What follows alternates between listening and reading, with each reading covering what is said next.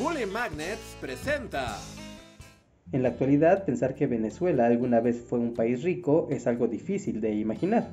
Pero lo cierto es que hace unas décadas, en los años 70, este país era uno de los más ricos de la región y contaba con una de las monedas más estables del mundo. Es por eso que les quiero contar la historia de cómo Venezuela se hizo un país increíblemente rico durante un par de décadas y cómo fue el proceso para que esto terminara en una terrible devaluación en un episodio traumático popularmente conocido como el Viernes Negro en 1983. Un episodio terrible que inició la decadencia económica del país y también su decadencia política. Nuestra historia comienza en 1958. Luego de la caída de la dictadura militar de Marcos Pérez Jiménez, se establece un gobierno democrático en donde las tres primeras fuerzas políticas del país firman el Pacto de Punto Fijo, un acuerdo donde todos los partidos se comprometían a respetar los resultados de las elecciones y a trabajar en conjunto durante esa nueva etapa. Ese mismo año fue electo Rómulo Betancourt del partido Acción Democrática, y un año más tarde, en 1961, fue promulgada la nueva constitución de Venezuela, con lo que el país entraba de lleno en su nueva etapa democrática. Sin embargo, la historia de Venezuela no estaba exenta del mundo exterior, pues en esos mismos años había triunfado la revolución cubana y la influencia del comunismo era algo de lo que se quería proteger el gobierno venezolano. Por aquí no nos gusta mucho el comunismo. En consecuencia, Venezuela se alineó a la Organización de Estados Americanos, la OEA, para establecer una alianza de países en contra de la Cuba de Fidel Castro. Todo esto con el fin de proteger sus planes de desarrollo económico como una nación capitalista. Mientras esto sucede, el país trata de estabilizar su actividad económica y su industria petrolera, lo cual logra con bastante éxito, aunque durante todo ese tiempo peleando constantemente en contra de guerrillas comunistas que son coordinadas desde Cuba. Así es como ocurre la era del primer presidente de la era democrática de Venezuela, y da paso a nuevas elecciones donde Raúl Leoni resulta ganador en 1963.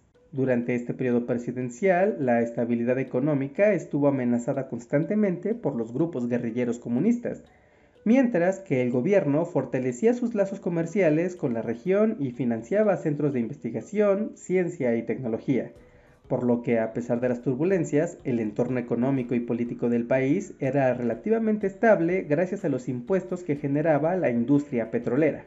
En este periodo comenzó a crecer la clase media del país.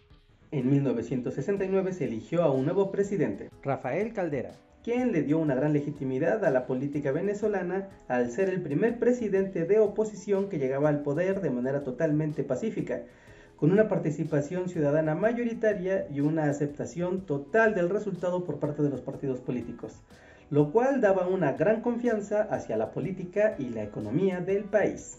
Durante el gobierno de Caldera se inició un proceso de pacificación con las guerrillas y se les abrieron las puertas a la participación política, mientras que por el lado económico el gobierno seguía siendo el mayor participante en el desarrollo de la industria y la productividad del país, al grado tal que comenzó el proceso de nacionalización de la industria del gas y del petróleo, haciéndose así con el poder de las actividades más lucrativas de la nación. ¿Qué puedo decir? Me gusta mucho el petróleo y el dinero. Para 1974 toma posesión el presidente Carlos Andrés Pérez, quien tiene la intención de continuar la modernización del país y dar mayor apertura a la inversión extranjera en una Venezuela que se había transformado desde el inicio de la democracia. Por ejemplo, para ese momento había por primera vez más población en las ciudades que en el campo. Las grandes oportunidades educativas y de trabajo se encontraban ahí, sin contar que la construcción de infraestructura y servicios se concentraban también en las ciudades, todo eso financiado por las rentas petroleras del Estado que representaban el 80% de sus ingresos. El presidente, Carlos Andrés Pérez, tenía una gran aprobación popular, mayoría en el Senado y una economía estable que se vería afectada positivamente por un acontecimiento al otro lado del mundo, la guerra del Yom Kippur, entre Israel y las naciones árabes de Egipto y Siria. Esta guerra afectaría la distribución del petróleo en todo el planeta y haría que el precio del barril de petróleo subiera de 2 dólares a 10 dólares y poco tiempo después a 14 dólares, lo que solo significaba una cosa para los países petroleros como Venezuela. ¡Somos ricos! ¡Ricos! Para 1976, el gobierno creó la empresa estatal Petróleos de Venezuela, o PDVSA, para administrar la industria petrolera y las enormes e inesperadas ganancias. El presidente creó un plan al que llamó la Gran Venezuela, un proyecto de construcción de infraestructura descomunal que se realizó prácticamente sin control ni cuidado bajo el amparo de cantidades colosales de dinero que entraban de golpe al país.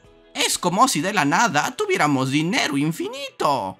Con la bonanza petrolera se construyeron obras carreteras, puertos, plantas hidroeléctricas y se crearon un montón de nuevas empresas públicas. Además, comenzaron muchos programas sociales para apoyar a la población más necesitada, con subsidios en los alimentos, al transporte y al empleo. Incluso se dio un gran apoyo a la cultura y a las artes con la apertura de museos y proyectos editoriales.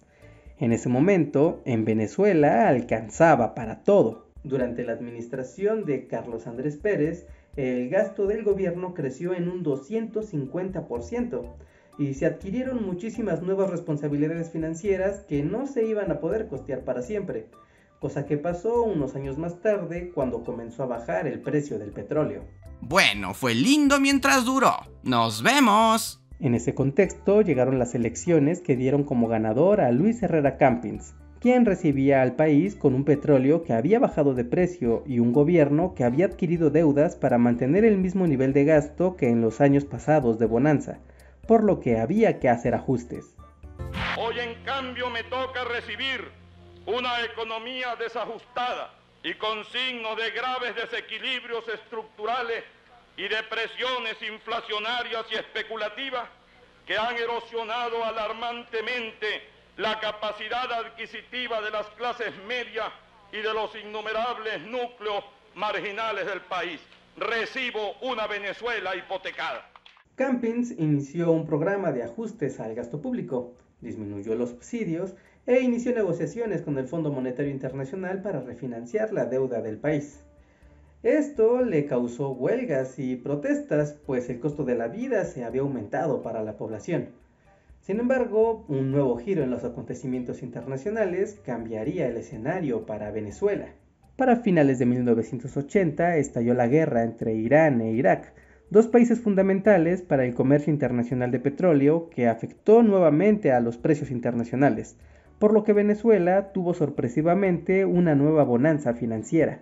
¡Somos ricos otra vez! ¡Ricos les digo!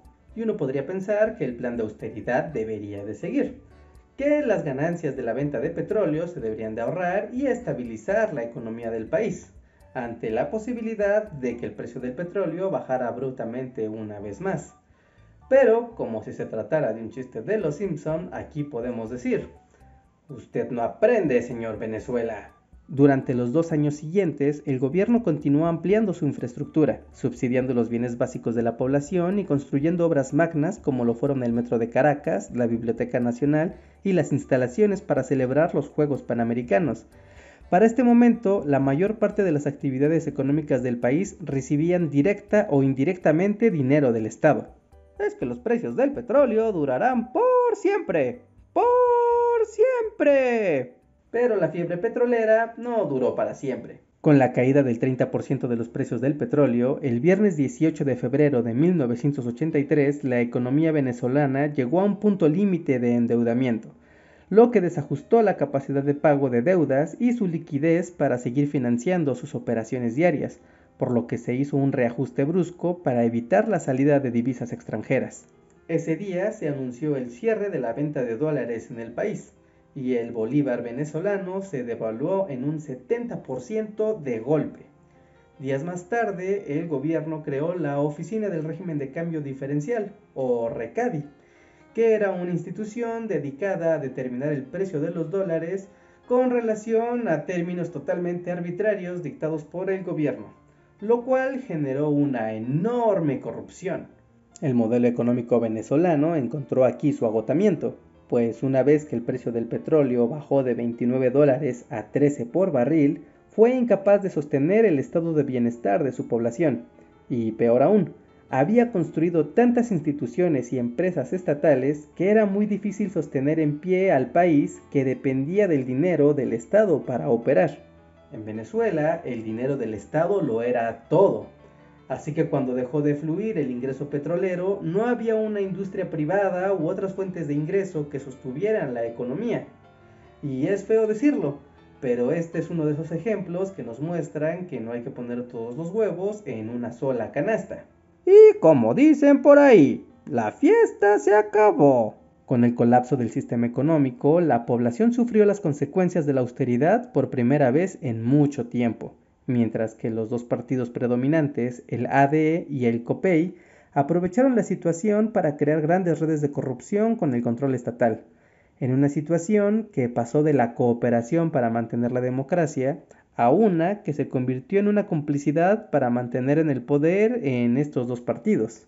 Para rematar la situación, el final de esta historia tiene todo el toque latinoamericano, pues comenzaron a aparecer un montón de casos de corrupción por parte del gobierno de Campins y sus allegados, y todos quedaron impunes lo cual ocasionó un gran desencanto de la población hacia su democracia y su sistema de partidos. Ya vimos que al final los dos partidos son igual de corruptos. Y así es como el Viernes Negro comienza el proceso de empobrecimiento de Venezuela y el desencanto con su democracia, en un proceso que se extenderá por dos décadas hasta culminar con la Revolución Bolivariana y el ascenso de Hugo Chávez. Aunque claro, todo eso ya es otra historia que les podré contar en otro video. Así que si quieren que se lo cuente, dejen su like en este momento. Si llegamos a los 5000 likes me pondré a trabajar en eso inmediatamente y les contaré sobre el colapso de la democracia venezolana y el ascenso de Hugo Chávez. Así que participen ahora mismo, dejen su manita arriba y de paso dejen su comentario y su suscripción si es que les gustó todo lo que vieron por aquí. También ya de paso quiero agradecer a los Patreons y miembros de comunidad que nos apoyan mes con mes. Gracias a ustedes es que estos videos pueden aparecer semana a semana y también el podcast se puede hacer semana a semana. En verdad, muchas gracias. Y bueno, es todo por el momento. Les dejo la bibliografía al final de esta cantaleta. Yo soy Reinhardt, dejen su like y nos vemos hasta la próxima. Bye.